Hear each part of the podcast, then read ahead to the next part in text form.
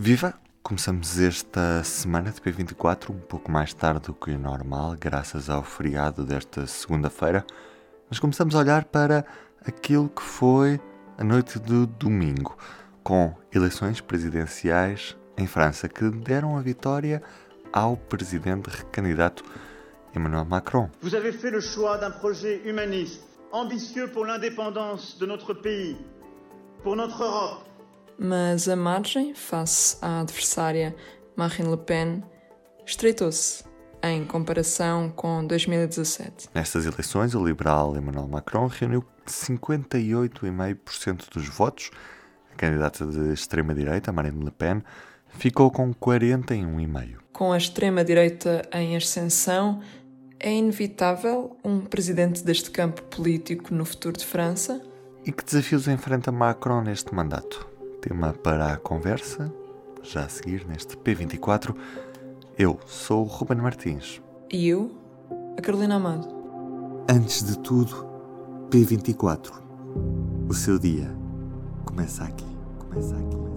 Partimos então para a análise com a jornalista do público, Teresa de Souza, que está à conversa com a Carolina Amado. Teresa, que conclusões é que podemos tirar hoje de, do resultado das eleições em França? A primeira conclusão é que uh, Emmanuel Macron uh, venceu por uma margem superior à que as sondagens apontavam. Teve uma vitória, apesar de tudo, uh, razoável. podemos olhar para essa vitória pensando que ele teve de enfrentar durante o seu primeiro mandato uma série de crises uhum. uh, e que o facto de exercer o poder é sempre, inevitavelmente, uma forma de desgaste e, portanto, olhar para o resultado que ele teve de uma forma positiva. A outra forma uh, mais negativa, que também não podemos esquecer, é que o resultado de Marine Le Pen uh, foi o mais alto de sempre e que houve 41% dos eleitores franceses uh, que quiseram claramente uh, manifestar um voto de protesto contra o atual presidente. Uhum.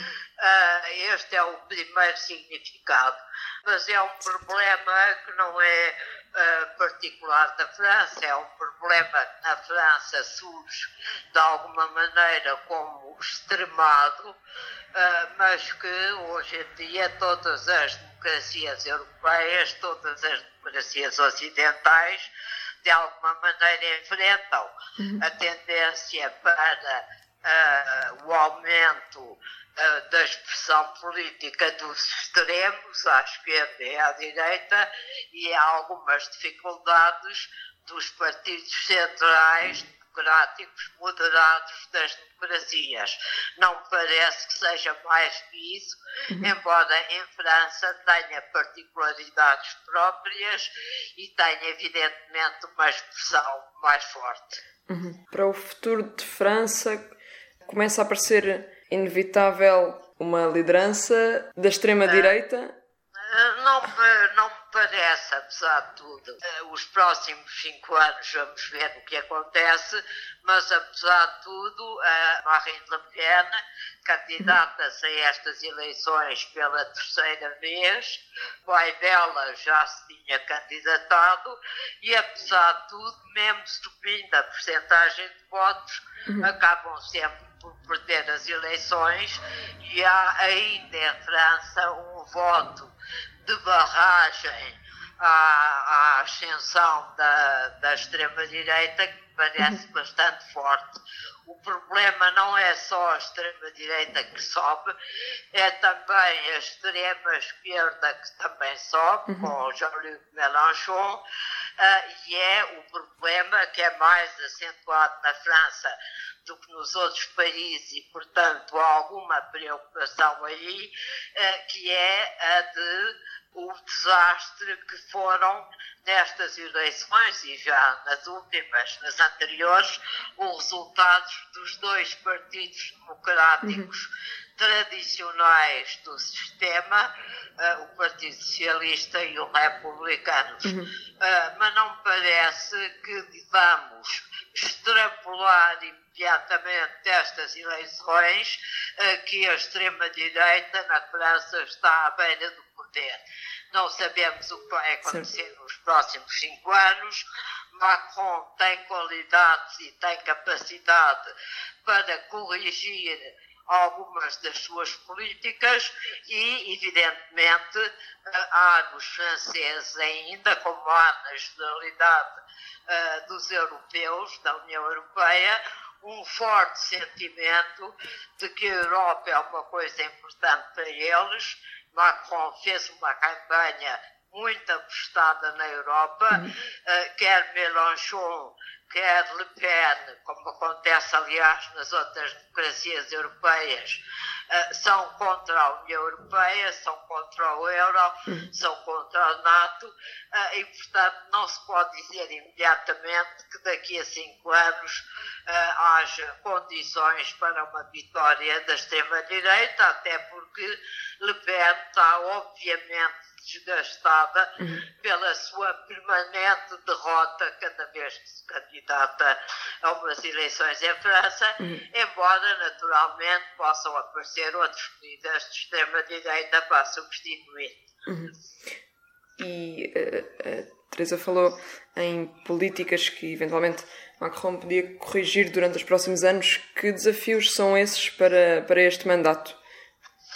O, são desafios que se uh, com a tentativa de encontrar respostas uh, para os problemas que os franceses, ou muitos franceses, sentem em relação às suas condições de vida, às suas perspectivas de vida, à sua ideia sobre o futuro e, no fim de contas, são os mesmos problemas que hoje dispõem a quase todas as democracias europeias, a nossa ou outra qualquer, eh, e que não são fáceis, obviamente, de uh, responder. Uh, Macron, no primeiro mandato, presidente bastante reformista, uh, sobretudo da economia e da, das regras de funcionamento da sociedade francesa, deve continuar a sê-lo, mas vai ter de ter em conta, naturalmente, esta necessidade de responder, sobretudo, a uma classe média, média-baixa. Uhum nem é tanto aos mais pobres, uh, que se sente de alguma maneira esmagada uh, nos seus rendimentos e na sua perspectiva de vida. É isso, é de alguma forma também a sua responsabilidade agora uh, impedir o aumento do descontentamento que se refletiu nestes resultados para, para Le Pen evidente, e ele disse isso no próprio discurso uhum. uh, da noite da sua vitória, no Champ de Mar, uhum. uh, quando disse uh, que tinha de ouvir também aqueles que manifestavam a sua raiva e a sua cólera, foi a expressão que ele utilizou, uhum. uh, contra o seu primeiro mandato e, e, que tinha, no fim de contas, levar em conta todos os franceses, os que votaram nele e os que não votaram nele. Fez um discurso que, por um lado, foi desafiador, não teve qualquer problema em entrar no recinto uh, do seu discurso de vitória ao som do hino da Europa, da Ode à Alegria de Beethoven, uhum. como sabemos, uh, nem de ir rodeado uh, de algumas crianças e jovens das mais variadas uh, origens sociais e étnicas, mas também revelou, aí foi desafiador, mas também revelou alguma humildade, dizendo que tinha percebido a mensagem dos franceses. Muito obrigada, Teresa. Da noite de domingo ficam também os resultados de uma outra ida às urnas, desta vez na Eslovénia, em eleições legislativas. O ecologista Robert Glob chegou e em três meses venceu o populismo nas urnas. Em janeiro assumiu o leme de um partido que reunia 2 a 3% das intenções de voto, sem representação parlamentar ainda, e acabou mesmo por vencer e afastar o populista Janez Janša da chefia do governo. a fórmula vencedora terá sido tornar a campanha eleitoral num referendo à democracia, pela rejeição de um regime acusado de autoritarismo, nepotismo e violações da liberdade de imprensa e de expressão. Conhecidos os resultados, as palavras do novo rosto da política eslovena, Robert Glob. Cito: Hoje as pessoas dançam. Amanhã é um novo dia e temos muito trabalho pela frente. Um paralelo com a política portuguesa. Também ontem as pessoas dançaram em celebração da democracia e da liberdade. Hoje é um novo dia e temos muito trabalho pela frente. Fez-se abril, o primeiro com mais tempo de liberdade do que ditadura. Do P24 é tudo por hoje. Em liberdade, como em todos os dias. Que não se volte para trás. Este episódio foi realizado por Carolina Amado e Ruben Martins. Até amanhã. Até amanhã. O público fica no ouvido.